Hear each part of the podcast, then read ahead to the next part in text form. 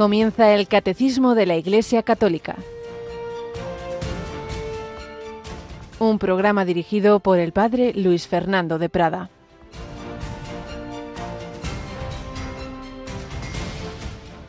El Padre ama al Hijo y todo lo ha puesto en su mano.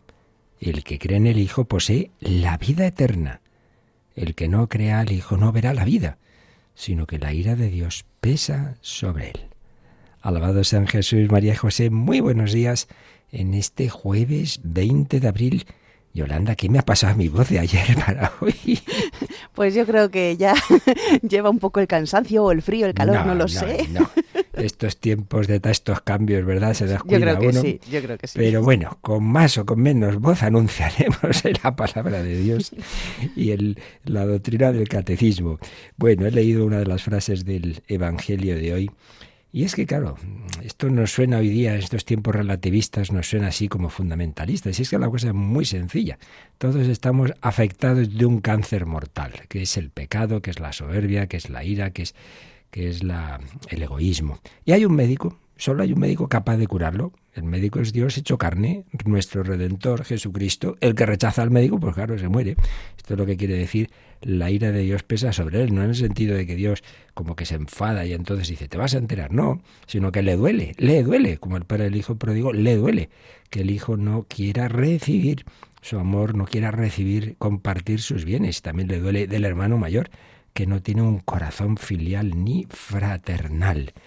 Pues sí, el Señor ofrece la vida, los hombres podemos aceptarla o rechazarla. Y de hecho, en la primera lectura, los Hechos de los Apóstoles, ya estamos leyendo cómo al empezar la difusión del cristianismo, pues se produce esa división, esa división que treinta y tantos años antes había anunciado eh, el anciano Simeón. Será un signo de contradicción pues unos siguiendo a Jesús hasta ser perseguidos y hasta la muerte, muy pronto nos contará los hechos de los apóstoles, el primer martirio, el de Esteban, y, otros en cambio, pues eso, persiguiendo. Y de hecho, en la lectura de los hechos de los apóstoles de hoy, se nos cuenta que fueron conducidos Pedro, Juan, otros apóstoles al Sanedrín y les dijeron, no os habíamos ordenado no enseñar en ese nombre, en el nombre de Jesús. Respuesta de Pedro y los demás. Hay que obedecer a Dios antes que a los hombres. Pues ya podéis mandarnos lo que queráis, pero primero hay que obedecer a Dios antes que a los hombres. Buena enseñanza para todos nosotros. Pues vamos a pedir al Señor, a la Virgen, vivirla bien. Y bueno, llegamos a este jueves y en este en este fin de semana, Yolanda, hay bastantes eh, novedades interesantes de Radio María, ¿verdad? Hay novedades, hay novedades. Eh, la primera de todas, pues es el sábado, que va a ser esa consagración episcopal y toma de posesión de Monseñor Gerardo Villalonga como obispo de Menorca y que retransmitiremos aquí en Radio María a las once y media de la tarde. Digo, perdón, de la mañana, once y media de, la, mañana. y estamos un poco Estamos bien, estamos bien. Es que tuvimos ese encuentro voluntarios que fue precioso, pero todavía estamos un poco cansados. Bueno, pues once y media de la mañana, diez y media en Canarias, pues además precisamente Yolanda y un servidor y nuestro técnico Nico, allí estaremos, si Dios quiere, en Menorca para esa retransmisión. Pero la víspera, el viernes, pues ya que voy, a esa isla que no está en mi vida, pues vamos a tener un encuentro con oyentes, ¿verdad? Sí, será el viernes a las 6 de la tarde en la parroquia San Francisco de Asís, que está en la Plaza de Esborn, en la Ciudadela. Pues nada, allí os espero el viernes por la tarde, has dicho a las 6, ¿no? Eso es. 6 de la tarde Así que en ese me estaré encantado de saludaros a tantos oyentes que sin duda tenemos en esa preciosa isla de Menorca. Y el domingo nos vamos a África, un poquito más lejos. un poquito solo. Nos vamos hasta Quivejo, el santuario de, de, Quivejo en Ruanda. Y desde allí, pues a las 3 de la tarde, las 2 en Canarias, vamos a rezar el Santo Rosario de los Siete Dolores de la Virgen María. Y recordamos también que en este tiempo pascual, nuestro querido voluntario joven y estupendo sacerdote, el padre Francisco Casas, nos ofrece unas reflexiones con vídeo incluido, ¿verdad? Eso es. Eh, tendremos esa reflexión, la podremos escuchar en dos momentos. Una el sábado, eh, después de la misa de las 8 de la tarde, y otra el domingo, después de la misa de las 10 de la mañana. Bueno, pues como veis, no es por falta de ayudas que el Señor nos ofrece a través de Radio María, para ir viviendo este tiempo pascual. Pues vamos adelante y recordando cómo vivieron su fe, este matrimonio santo, justo nos habíamos quedado cuando nació la última, la más famosa de la familia, Teresita del Niño Jesús. Seguimos sabiendo qué pasó tras el nacimiento de la Benjamina.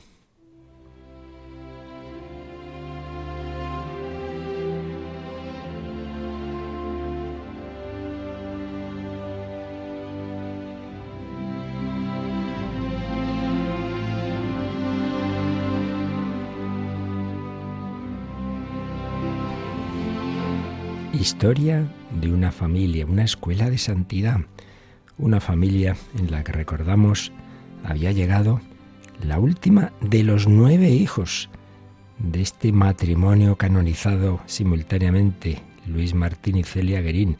Nueve hijos, aunque cuatro habían muerto ya. Llegaba la última un jueves 2 de enero de 1873 a las once y media de la noche y recordábamos cómo la recibió su madre con esa oración de mujer de fe.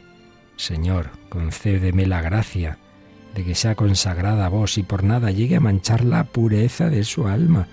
Si alguna vez la fuera a perder, prefiero que vos os la llevéis inmediatamente. Pues sí, mujer de mucha fe. Y apenas se supo del nacimiento de este nuevo, esta nueva concreto hija, llamaron a la puerta. Un niño tímido entregó un papel en el que estaban escritos estos versos. Sonríe y crece pronto. Todo te invita a la buenaventura. Cuidados solícitos, mimoso amor. Sonríe sí a la aurora, pimpollo que acabas de abrirte. Un día tú serás rosa. Madre mía, palabras proféticas, porque Santa Teresita tendrá mucho mucha relación con las, con las flores, con las rosas. Y, de repente se presenta ahí un niño con esta, con esta poesía. ¿Y esto a qué viene? Bueno, pues resulta que años atrás el señor Martín había ayudado a un matrimonio que se habían quedado en una situación económica muy difícil, con sus hijos hambrientos, desamparados, en un soportal, y eran, digamos, lo que se llamaba pobres vergonzantes. Y entonces el matrimonio les hizo entrar en su casa, les mejoró su situación, les buscaron trabajo y tenían ese agradecimiento que se manifestó en este día del nacimiento de Teresita de ese modo particularmente emotivo. Pues qué bonito el ser agradecidos en esta vida.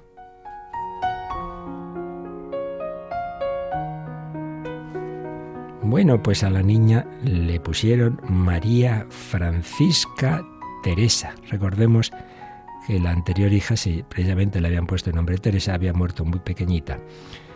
Pues con aquella falta de cuidados de una nodriza, se dieron cuenta demasiado tarde y volvieron a poner ese nombre de Teresa. Tuvo por madrina a su hermana mayor, María, María Luisa, que iba a cumplir 13 años, y por padrino a un joven de esa edad también, hijo de un amigo del señor Martín. Si había nacido el 2 de enero, el bautismo fue enseguida, al 4 de enero, y ya les pareció demasiado retrasarlo. No tenían ganas de que pasara cualquier cosa y se fuera sin bautizar. La mamá escribió así a su a su hermano y cuñada, esta niña se llama Teresa como mi última. Todos me dicen que es muy bonita. Ya me sonríe. Esto fue ya un poco después, claro, del nacimiento. desde ayer no me cabe duda, me ha mirado atentamente y me ha regalado una sonrisa encantadora. Pero después, ¿cómo no? ¿Cómo no? Madre mía, ya empezaron los problemas de salud. Ya empezaron a sufrir porque había síntomas malos. No vamos a contar todos los detalles, pero la cosa estuvo muy fea una vez más. Escriben a la hermana religiosa salesa que encomiende mucho a Teresita, la encomienda al fundador de, de la Orden de la Visitación, a San Francisco de Sales. Recordemos que también llevaba ese nombre de Francisca, María Francisca Teresa. Y bueno, momentos de mejora, momentos de empeoramiento. Hay momentos incluso en que les parece que se ha quedado, que, que se ha muerto. Realmente lo pasan muy mal. Y luego, pues la, la, madre, que estaba enferma, doña Celia, pues por supuesto, ella siempre quería ser ella la que amamantara, pero muchas veces su debilidad y sus problemas hacían que no fuera aconsejable, que hubiera que buscar a alguien. Y así lo hicieron, y no era fácil encontrar. Al final, pues sí, conocían una persona, un matrimonio, una familia muy rústica, muy de campo, que precisamente vivían pues en plena, en plena campiña. Y eso le vino muy bien a Teresita, respirar aire puro, el estar ahí en el campo, entre flores, animales, todo eso le vino muy bien. Pero, de nuevo, un momento en que parece que el fin es inminente. Oigamos a la madre. Subí a mi habitación, me arrodillé a los pies de San José, le supliqué que la curase aunque resignándome del todo a la voluntad de Dios, sí quería llevársela con él. No sabía si bajar o no. Al fin me decidí bajar de su habitación por la escalera y que vi que la niña estaba mamando con la mejor gana. Vaya, esa oración tuvo un efecto muy eficaz. Teresita abrió los ojos y me sonrió. A partir de aquel momento quedó completamente curada. Recobró el color normal. Como vieron que le venía bien lo del campo, pues allí volvió con esta familia, evidentemente con muy frecuentes visitas de los padres, pero sí, allí eso le venía bien, pero no, no, no iban a poderse quedar tranquilos. A las tres semanas una crisis intestinal. De nuevo parecía que se ponía muy mal, muy malita. Pero en fin, el caso es que poco a poco Teresita fue saliendo adelante.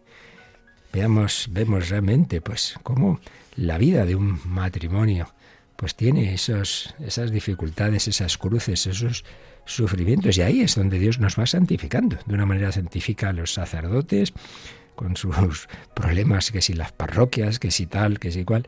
De otra manera a los religiosos, la vida de comunidad. Y de otra manera a los matrimonios, esas dificultades de convivencia y sobre todo esto. Pues cuántas veces los hijos y en aquellos tiempos en que la medicina estaba muchísimo menos avanzada, pues cuántos sufrimientos, cuántas veces hay madre que parece que, que se nos queda aquí este hijo.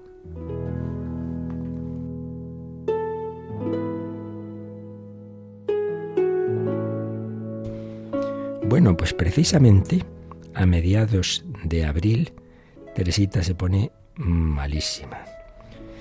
Doña Celia Guerín estaba agotada. Y el Viernes Santo pasó una noche siniestra, escribe, escuchando el quejido de su hijita, con una voz apagada y misteriosa. No se apartó, ella y su marido no se apartaron de junto a su niña, permaneciendo en pie veinticuatro horas consecutivas, sin temor al cansancio Estoy segura, testimoniaba ella, de que en semejantes condiciones es necesaria una gracia especial de Dios para no sucumbir. Y este hombre de fe, don Luis Martín, dice, pues yo me voy a hacer una peregrinación, me voy a ir a un santuario y coge su bastón de viaje y en los primeros días del mes de la Virgen recorre seis leguas a pie, ya tenía cierta edad, para ir a implorar una intervención salvadora del Señor. Va a un santuario allí en ayunas y volvió sin haber comido nada.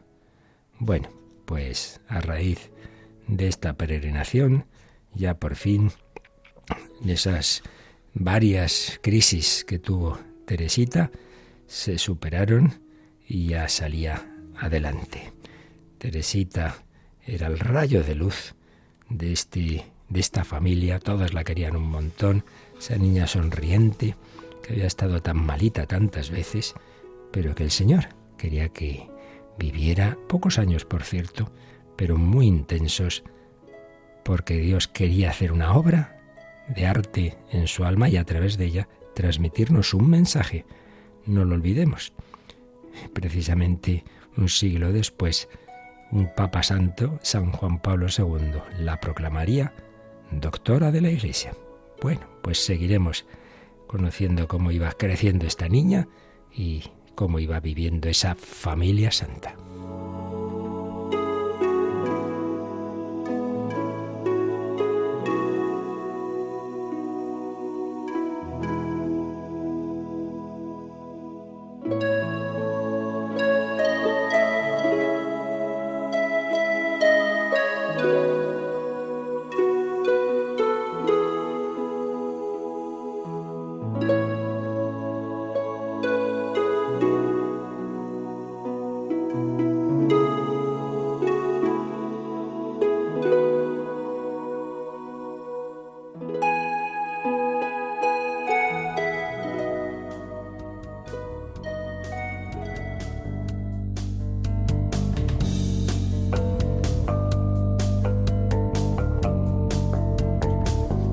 Una familia que alimentaba su fe en los sacramentos y muy especialmente en la Eucaristía. Bueno, pues recuerdo que estamos en la exposición de este tercer sacramento de la iniciación cristiana. Recordemos, hay siete sacramentos que el catecismo clasifica en tres grupos, los de iniciación, bautismo, confirmación, Eucaristía, los de curación, penitencia y unción, y los de madurez al servicio de la comunidad, matrimonio y orden sacerdotal. Y en el de la Eucaristía habíamos visto una introducción de los distintos, bueno, primero cómo la Eucaristía es fuente y culmen de la vida eclesial, es fuente y, es el culmen, es realmente el, el sacramento de los sacramentos.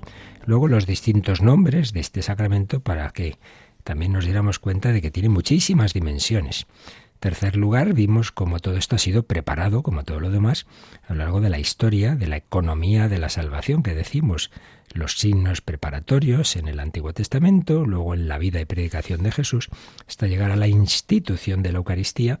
Estuvimos viendo los discursos de Jesús, por ejemplo, el del pan de vida, capítulo 6 de San Juan, y luego los relatos de la última cena, que ya sabemos que hay dos grandes tradiciones en que nos cuentan lo mismo, pero bueno, cada una, cada tradición, por un lado Mateo Marcos, por otro lado Lucas y Pablo, con sus matices.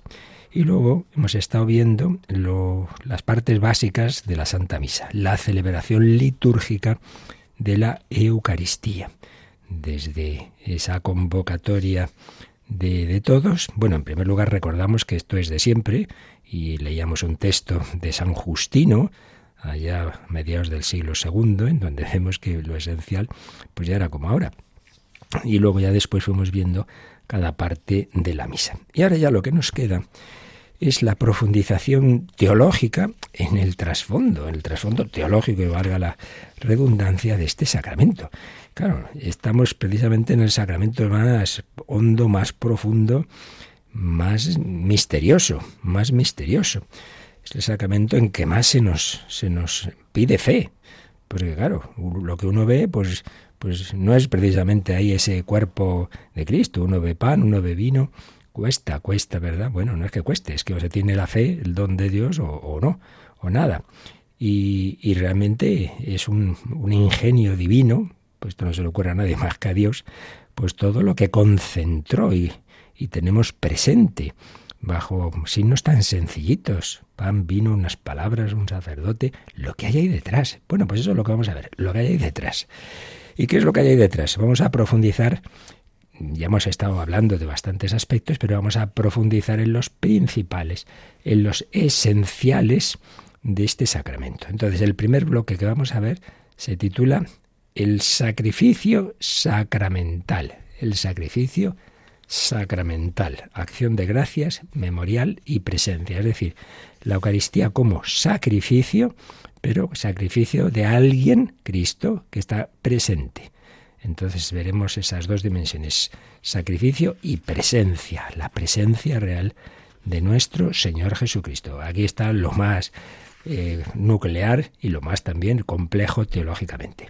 Luego, la dimensión de la comunión. el apartado se titula El banquete pascual. No hay que olvidarlo. La Eucaristía se instituye en una cena, la última cena, y es un banquete, un banquete muy especial, un banquete en que lo principal es que el que nos invita al banquete es el mismo que se ofrece en sacrificio por nosotros. Nos invita el Padre, nos invita a Jesucristo, nos invita a recibir al Cordero de Dios que quita el pecado del mundo. Veremos pues ese sexto apartado de este sacramento, el banquete pascual. Y luego, finalmente, otra dimensión importante, y es que la Eucaristía es un anticipo, es un es prendas, es arras de la vida eterna, de la gloria futura. Claro, porque la Eucaristía ya es el cielo en la tierra. Es ese Jesucristo resucitado y vivo que nos espera en el cielo, pero que ya viene aquí a la tierra. Es como cuando se aparece a los apóstoles, por ejemplo, cuando están intentando pescar aquella noche en el lago de Tiberíades y no consiguen nada, y aparece un personaje en la orilla, tenéis ahí algo y tal. Es el Señor, dice San Juan. Sí, es el Señor. Es Jesucristo, es todo un símbolo. Los apóstoles en el mar, el mar es símbolo de lo inestable, es esta vida con sus altibajos, con sus tormentas. Y Cristo resucitado está ya en el cielo, pero el cielo que se ha quedado a la vez en la tierra. Yo estaré con vosotros todos los días hasta el fin del mundo. Y está en la orilla, en la orilla del mar. Es, la Eucaristía es como la orilla de la eternidad. Está aquí en la tierra, pero el que está en la tierra es el del cielo. Bueno, pues sí, la eternidad será el último apartado que veamos. Y todo esto lo iremos completando porque ya os he dicho que en este sacramento estamos deteniendo más que, que, en otras partes, porque, hombre, es el sacramento principal y es el que podemos vivir pues con más frecuencia todos los días, si queremos, y si el Señor nos invita a ello. Entonces, entramos en el apartado quinto, después del cuarto que fue la celebración de, la Santa Misa, la celebración litúrgica de la Eucaristía, que a su vez tuvo dos subapartados, la Misa de todos los siglos, una visión de, histórica, y luego el desarrollo de la celebración, que hemos estado viendo estos días pasados hasta llegar a la comunión y la despedida. Entonces entramos en el quinto apartado, el sacrificio sacramental, dos puntos, acción de gracias, memorial y presencia. Y entonces este apartado tiene tres números un poco así introductorios que nos mm, presentan el panorama de lo que vamos a ver en este apartado. Tres números en que no se profundiza, pero se nos dan ya las claves de lo que vamos a ver. Así que vamos con estos tres números. El primero, Yolanda, el 1356. Si los cristianos celebramos la Eucaristía desde los orígenes y con una forma tal que en su substancia no ha cambiado a través de la gran diversidad de épocas y de liturgias, es porque nos sabemos sujetos al mandato del Señor, dado la víspera de su pasión. Haced esto en memoria mía. Bueno, si vimos en el apartado anterior, en efecto, que ya ese primer relato que tenemos de la Eucaristía de San Justino, lo que nos cuenta viene a ser, pues básicamente, la celebración que hacemos ahora, y luego es verdad que a lo largo de la historia ha habido distinto, ha habido y hay distintos ritos, distintos ritos, claro, distinto Oriente, Occidente, a su vez dentro de Occidente no solo está el rito romano, está el ambrosiano, está el hispano-mozárabe, y luego, bueno, hay permisos para determinadas comunidades, movimientos, tener sus pequeñas adaptaciones, bueno, pero lo esencial, que si se hace esto antes, que si se hace después, que si el rito de la paz era antes y ahora se permite a algunos hacerlo antes también, bueno, pues esos son detalles. Entonces, ¿qué nos dice este número? Hombre, pues que si precisamente vemos que lo esencial, lo que dice aquí, la sustancia de la Eucaristía, no ha cambiado a través de los siglos, ¿y esto cómo es posible? Pues hombre, porque esto no es un invento nuestro, porque aquí hacemos caso a quien, al Señor, que nos dijo, haced esto en memoria mía. Aquí la cita viene de una de esas dos tradiciones del relato de la última cena, la de San Pablo. Recordad que lo tenemos en el caso de San Pablo en su primera carta a los Corintios. Primera Corintios capítulo 11, 24 25, haced esto en memoria mía. Entonces, claro, esto es muy importante, porque muchas veces, pues tanta gente poco formada Oye, ¿por qué la Iglesia no cambia su doctrina? Vamos a ver, ¿qué entiende usted por cambiar su doctrina? Si nos referimos a lo que nos viene de lo alto, lo que nos viene de Dios, pues mire usted, yo no soy quien para enmendarle la plaza a Dios, ¿sabe usted? Entonces, si Jesucristo me ha dicho que haga las cosas de una forma, yo no soy más listo que nuestro Señor Jesucristo. Otra cosa son, en efecto, adaptaciones y puntos ya concretos, históricos, que eso ya lo sabemos, que, que sean en una época dada aparece tal tal aspecto y luego se puede cambiar y de hecho cambia, claro que sí, hay evolución en las normas, en derecho canónico, sí, eso sí, pero lo esencial, lo que nos viene del Señor, no podemos no podemos cambiarlo, porque esto es de origen divino, es lo que se llama en teología de derecho divino. Si es de derecho divino, el hombre no es quien para cambiarlo. Por eso dice, estamos sujetos al mandato del Señor, ese mandato que nos dio en la última cena, en la víspera de su pasión. Haced esto que estoy haciendo yo ahora, haced esto en memoria mía. Y ya hemos explicado muchas veces, y lo volveremos a explicar en este apartado, que cuando Jesús usa la palabra memoria mía, por todo el contexto de la última cena, y toda la historia bíblica, lo que significa la palabra memorial, sícaron, eh, y su versión griega, pues no es un mero recuerdo subjetivo, sino que Dios hace presente, Dios mismo hace presente, de alguna manera misteriosa, eso es donde intentaremos penetrar en cuanto el Señor nos lo conceda, ¿no? Dentro del misterio, penetrar en, cómo es posible que lo que ocurrió una vez para siempre, pues no, se nos hace presente ahora.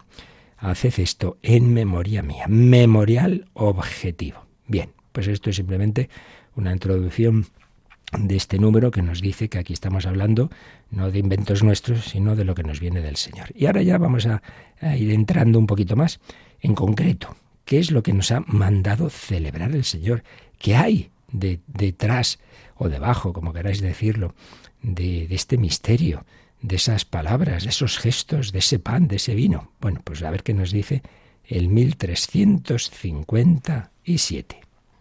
Cumplimos este mandato del Señor, celebrando el memorial de su sacrificio. Al hacerlo, ofrecemos al Padre lo que Él mismo nos ha dado, los dones de su creación, el pan y el vino, convertidos por el poder del Espíritu Santo y las palabras de Cristo en el cuerpo y la sangre del mismo Cristo. Así, Cristo se hace real y misteriosamente presente. Bueno, pues este párrafo este ya sí que es bastante bastante más denso, muy importante, muy importante. Haced esto en memoria mía, hacer el qué. Pues muchas cosas, muchas cosas. Eh, Jesús culmina como tantas veces hemos recordado, todo lo que Dios había ido preparando a lo largo del Antiguo Testamento, que es la encarnación redentora del Hijo de Dios.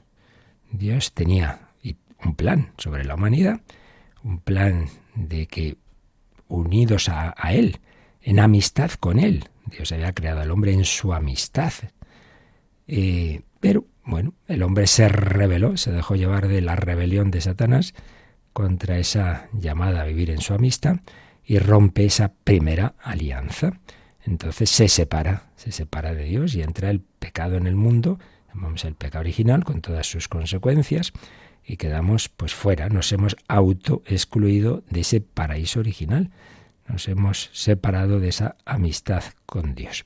Entonces el hombre tiene ya esa lucha interior, no deja de ser imagen y semejanza de Dios, no deja de tener la llamada de Dios en su corazón a volver a casa, pero a la vez tiene ya esa tendencia al mal, a la soberbia, a la ira, al egoísmo, incluso a la, muerte. Enseguida se nos cuenta la Biblia el primer homicidio, el, asesinato de, Caín sobre Abel. Y entonces, en, todas las religiones, pues hay como esa conciencia de que hay algo que estamos haciendo mal, que hay una serie de, culpas aquí.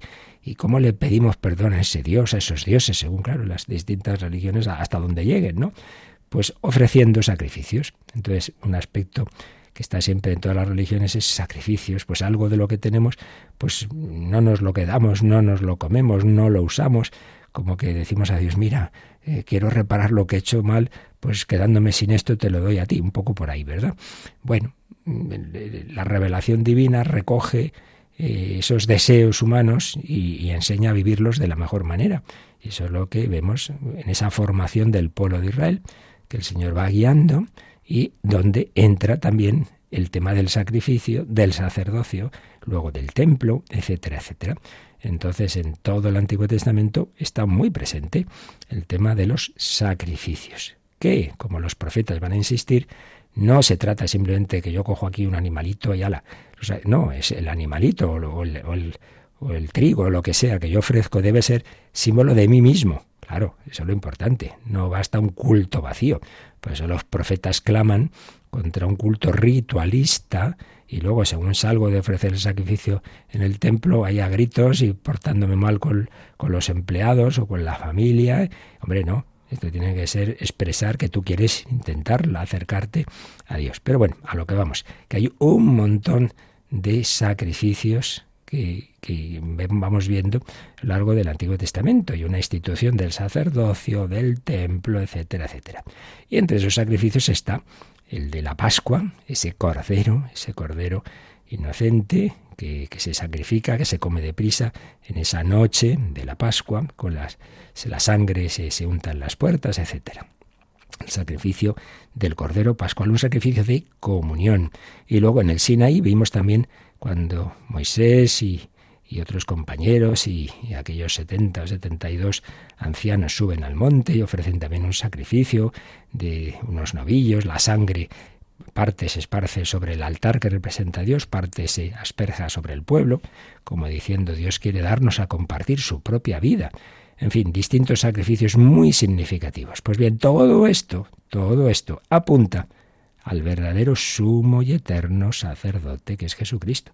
Esto es lo que explica a fondo la carta a los hebreos. La carta a los hebreos, una carta de, si no de San Pablo, pero bueno, de su, de su entorno, y probablemente pues eso conocida por él, porque a veces nos pensamos que, entonces eh, decir que una carta es de San Pablo, de San Pedro, es que la escribe en la mano, pues no, muchas veces podía ser simplemente suya en cuanto que la hace suya, como tantas veces los papas o los jefes de Estado no es que escriban los discursos, alguien les prepara y los revisan y dice, vale, lo hago mío. Bueno, pues en cualquier caso, la carta a los hebreos eh, es una carta escrita a los judíos que se han convertido al cristianismo y justamente les hace ver cómo todo cuadra todo lo que habían vivido y creído durante siglos del sacerdocio, de los sacrificios, del templo, de la alianza, todo eso se cumple en Cristo. Todo eso se cumple en Cristo. Entonces, ¿cuál es el verdadero sacrificio? El sacrificio es el sacrificio de la vida humana del Hijo de Dios por todos nuestros miles y millones de nos, de noes, al amor de Dios. Hay un sí humano, hay un sí de la cabeza de nuestra humanidad, de nuestro hermano, dice la carta a los hebreos, que no es avergüenza de llamarnos hermanos, Jesucristo. Un sí humano, y por tanto es alguien, uno de nosotros, uno de nuestra raza. Es una redención que hace uno de nosotros, no es una mera amnistía general desde lo alto, no, pero un sí humano de una persona divina, del Hijo de Dios, y por tanto con un valor infinito. Y por eso el sí de Cristo, hágase tu voluntad, no se haga mi voluntad sino la tuya. El sí de Cristo, que llega al culmen cuando tanto le cuesta ese sí en la pasión, ese sí repara todos nuestros no es. Por eso dirá San Pablo, donde abundó el pecado, sobreabundó la gracia. Es mucho más el bien que nos viene de esa redención que el mal, a pesar de haber tantísimo mal. Bueno, pues ese sacrificio de Cristo en la cruz que se ofrece al Padre por amor al Padre, por amor a los hombres, en reparación de nuestros pecados. Sí, eso fue una vez para siempre, cierto. Pero eso que fue una vez para siempre, el Señor lo deja. Y aquí es donde entra el misterio que intentaremos penetrar hasta donde podamos. Nos lo deja en la celebración eucarística. Y por eso dice, celebramos el memorial de su sacrificio. Se hace presente de una manera sacramental, incruenta, pero real, lo que ocurrió en esa pasión, muerte y resurrección, por supuesto. Por eso dice que ofrecemos al Padre. ¿Qué le ofrecemos? A ver, por un lado, nivel de la creación. Los primeros sacrificios eran, pues eso, con cosas de la creación, de la agricultura, de los animales, pues sí, cosas de la creación, el pan y el vino. Te ofrecemos este pan fruto de la tierra y del trabajo del hombre. La parte natural, la parte del trabajo del hombre pan y vino. Pero por otro lado, ese pan y vino son convertidos, dice el número 1357, por el poder del Espíritu Santo y las palabras de Cristo, ya lo dijimos e insistiremos, que son estos dos elementos. Aunque el esencial son las palabras de Cristo, pero palabras de Cristo, claro, que tienen esa eficacia también por el poder del Espíritu Santo. Son convertidos en el cuerpo y la sangre de Cristo. Y así Cristo se hace real y verdaderamente y misteriosamente presente. Por tanto, en la misa tenemos el sacrificio de Cristo en la cruz, pero no como un recuerdo que hacemos de lo que pasó, sino que es que ahí está Jesucristo presente. Él. Esto es mi cuerpo, esto. Y ofrezco ese, ese cuerpo que ofrecí desangrándome en la cruz. Ahora le presento al Padre esta humanidad, estas llagas, ahora que está glorioso y resucitado, pero con el amor que yo tenía en la cruz. Me ofrezco por ti que estás en esta misa. Es increíble, es una maravilla.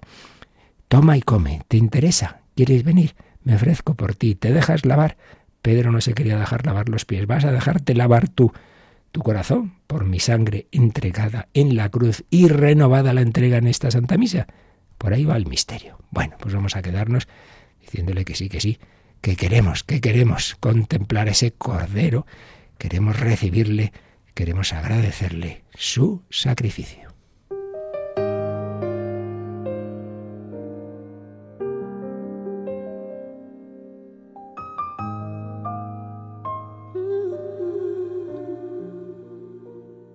Él viene ya, te aliviará,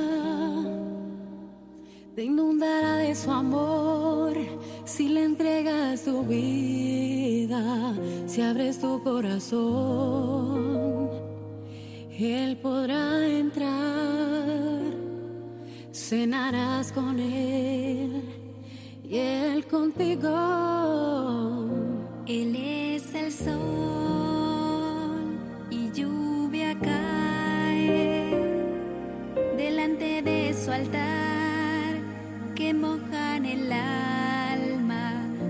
con su amor gotas divinas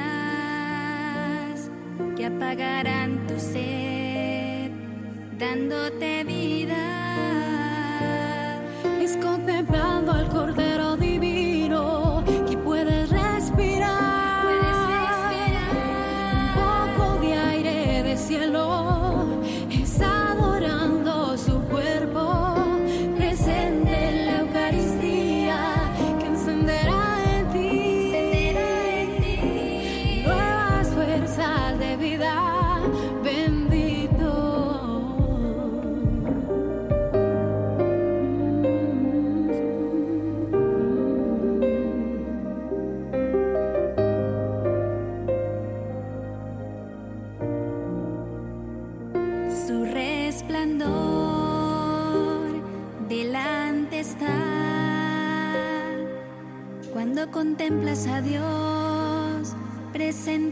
tierra.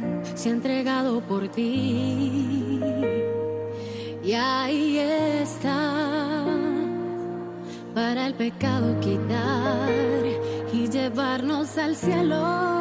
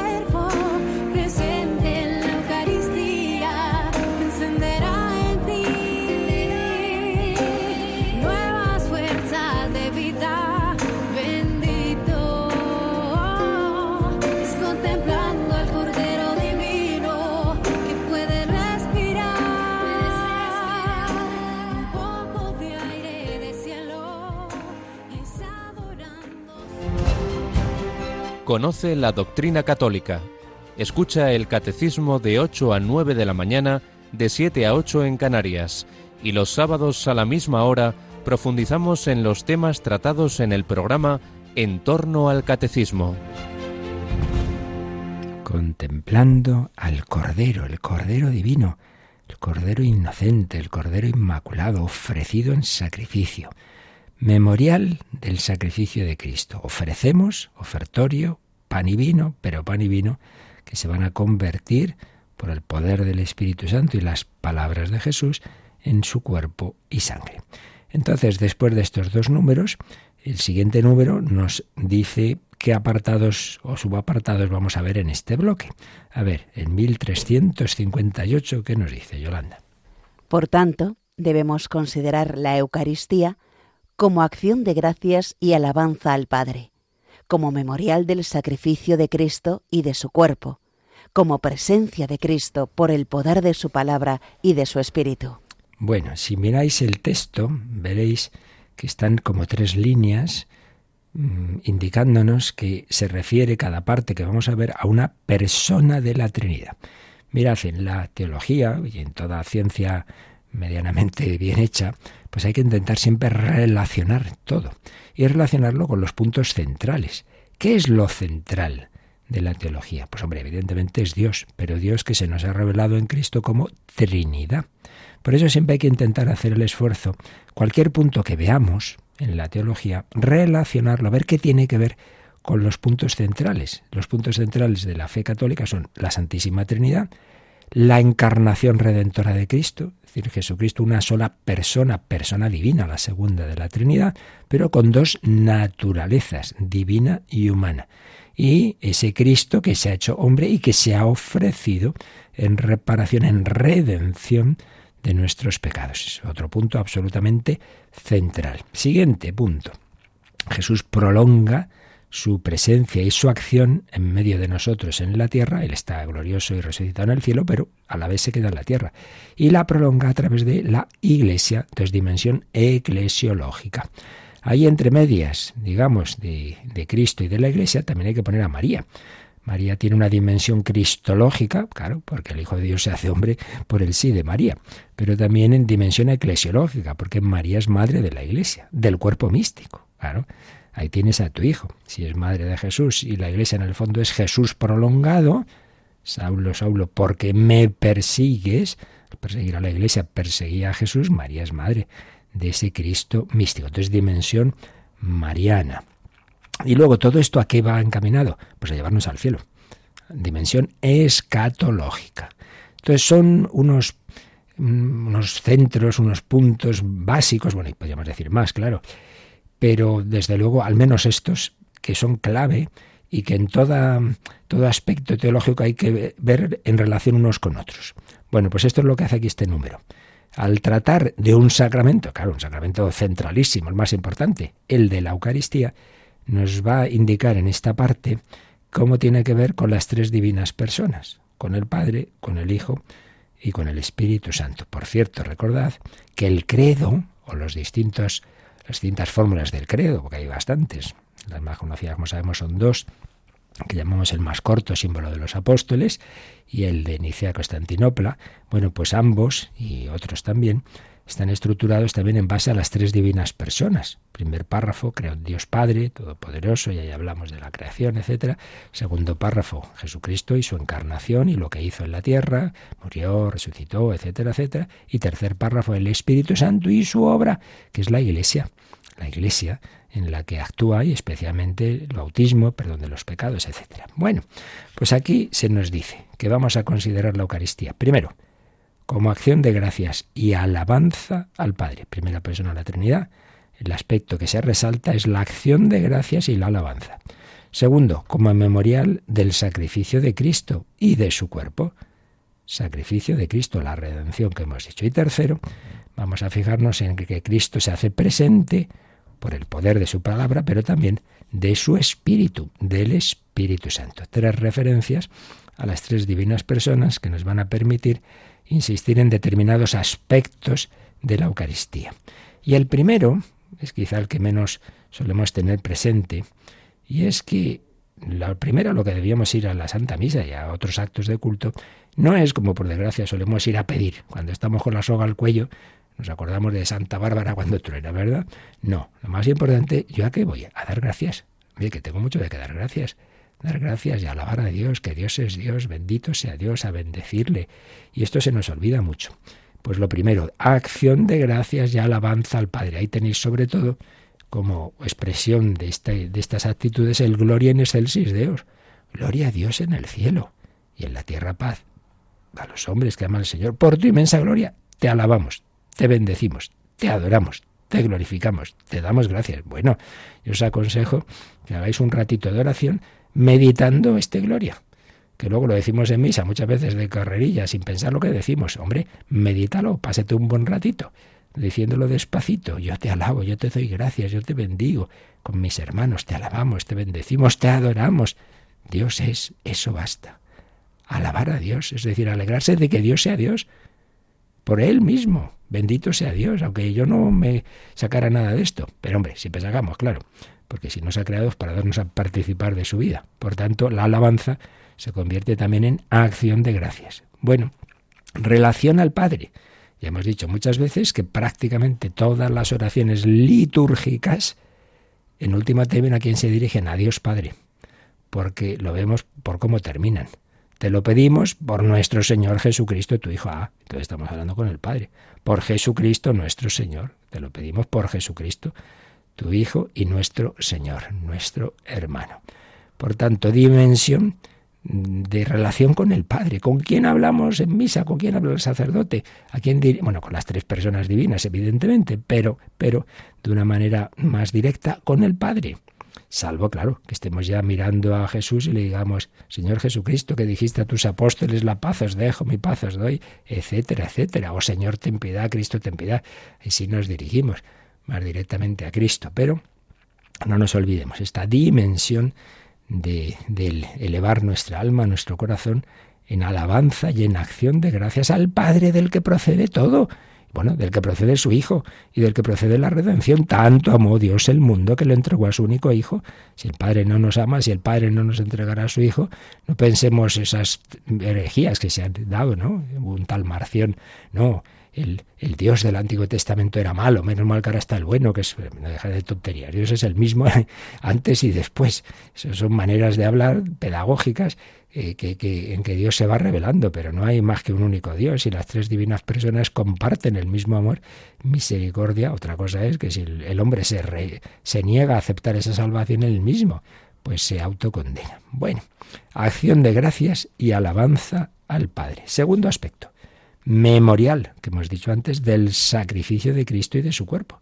Sí, aquí se hace presente el sacrificio. El que muere en la cruz no es el Padre. Una herejía que se llamó el patri pasianismo, es decir, como que el Padre había sufrido la pasión. Hombre, en el sentido de que, digamos, por hablar de alguna manera, eh, interiormente en, el corazón de Dios, no es, que le dé igual que su hijo sufra, en ese sentido, claro, está unido a su hijo, pero no en el sentido de que realmente eh, él sea crucificado, no, no, no, eso solo es el hijo hecho hombre, claro, en su naturaleza humana. Bueno, pues eso se hace misteriosamente presente, el sacrificio de Cristo y de su cuerpo. Y tercera dimensión, actúa el Espíritu Santo.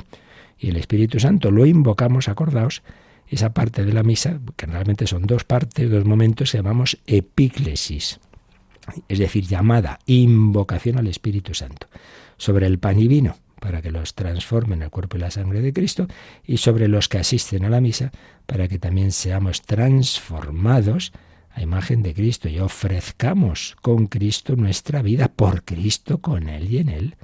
Yo quiero vivir. Eso es un ideal de la vida cristiana. Ahí lo tienes. ¿A qué estamos llamados? A vivir por Cristo, por Él, con Él. No a un Dios distante, no, no, siempre contigo, por Cristo, con Él y en Él. Al comulgar te metes en Él y Él te mete en su corazón y entra Él en el tuyo. Por Cristo, con Él y en Él. A ti, Dios Padre Omnipotente, ¿veis? siempre en último término la referencia al Padre, en la unidad del Espíritu Santo. El Espíritu Santo que hace la unidad del Padre y del Hijo y la hace en la Iglesia también. Nos une en una familia. Todo honor y toda gloria.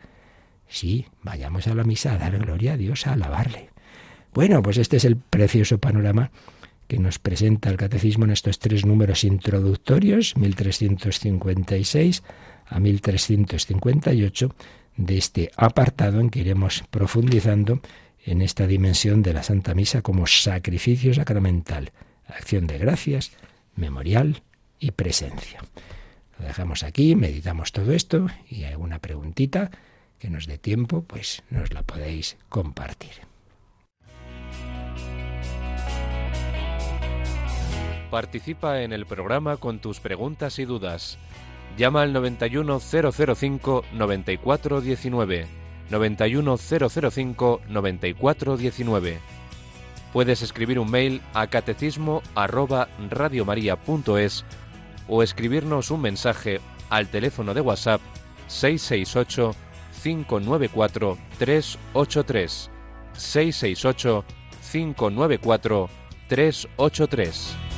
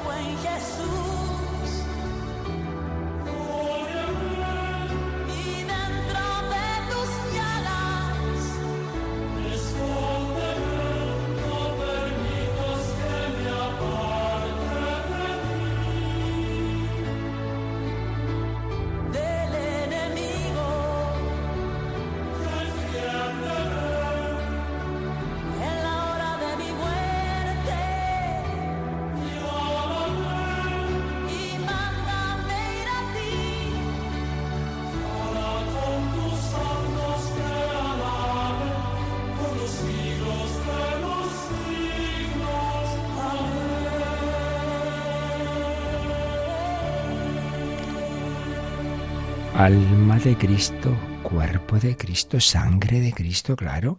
Se hace presente el Hijo de Dios hecho hombre. Tenemos, teníamos pendiente un correíto, bueno, alguno más, pero el que me da tiempo es este que dice, eh, ¿cuál sería la postura correcta al volver de comulgar? ¿De rodillas, sentados? A mí personalmente me gusta más de rodillas porque me concentro mejor, pero veo que muchas personas se sientan directamente o incluso empiezan a cantar. Bueno, vamos a ver. Esto ya salió hace tiempo y lo consulté con, con los expertos en liturgia y no hay, no hay una indicación. No la hay. Es decir, que es libre. Por tanto, cuando una cosa es libre no hay que juzgar a nadie, sino bueno, pues cada uno lo que más le ayude. Entonces, se puede uno quedar de rodillas, se puede uno sentar. Sí que vimos cuando habla aquí de si cantar o de hacer silencio, que Benedicto XVI decía que las dos cosas son absolutamente compatibles en Sacramentum Caritatis. Por un lado, no hay que olvidar, que esto se nos olvida también, que la Santa Misa no es una mera relación individual con cada uno, es una celebración comunitaria. Y en ese sentido, el cantar juntos en un momento tan importante como la comunión tiene su sentido. Pero eso no quita que luego después nos quedamos calladitos. Y ahí ya viene el momento de silencio. Entonces, no hay que contraponer canto y oración silenciosa, y por otro lado, esa oración silenciosa se puede hacer de rodillas o sentado. No es, ojo, no el ser el, sentarse no no tiene el sentido que alguno podría pensar en un ámbito civil como bueno, menos importancia una persona, no, porque era, en el mundo judío y es, es, es obvio, ¿no? En otros ámbitos la postura del discípulo la postura del discípulo. Escuchamos al Señor, escuchamos a Jesús, yo lo tengo de entre mí, le escucho, le escucho. Bueno, y a fin de cuentas, en la última cena los apóstoles no estaban de rodillas, claro, estaban sentados en torno a Jesús y San Juan pues muy tranquilito con, con su cabeza sobre el corazón de Cristo, ¿no? Tan, tan a gusto.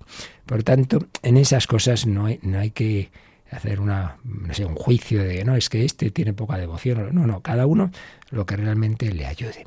Y tengamos también en cuenta eso que digo, que si es verdad que hoy día, por desgracia, ayer insistía yo, el otro día, el último día en ello, en que hoy pues muchas veces se pierde esa dimensión de reverencia, de que aquí está Dios, de que esto no es una, una juerga moruna aquí, no, no, no tomar en serio y con devoción, pero tampoco hay que irse al extremo de vivirlo como si fuera un, momento puramente personal, silencio, oración. Oiga, es una celebración comunitaria, entonces también tiene su sentido los cantos, y esto ya lo conté alguna vez, que es impresionante eh, esas comunidades cristianas de culturas que tienen otro estilo al nuestro, como pasa mucho en África, tienen una fe tremenda en la presencia de Cristo y eso no quita pues que, que bailen a veces, que aplaudan, porque bueno, ellos lo expresan así, o sea que no hay que pensar que por eso hay menos devoción o menos, menos fe en esa presencia de Cristo. ¿De acuerdo? Bueno, tenemos que dejar, que además ya la voz, como veis, no da para mucho más.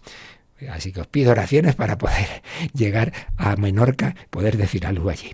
La bendición de Dios Todopoderoso, Padre, Hijo y Espíritu Santo, descienda sobre vosotros. Alabado sea Jesucristo.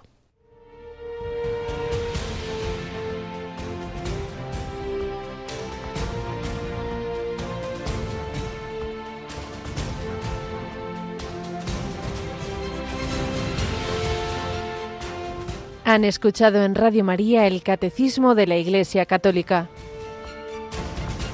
un programa dirigido por el Padre Luis Fernando de Prada.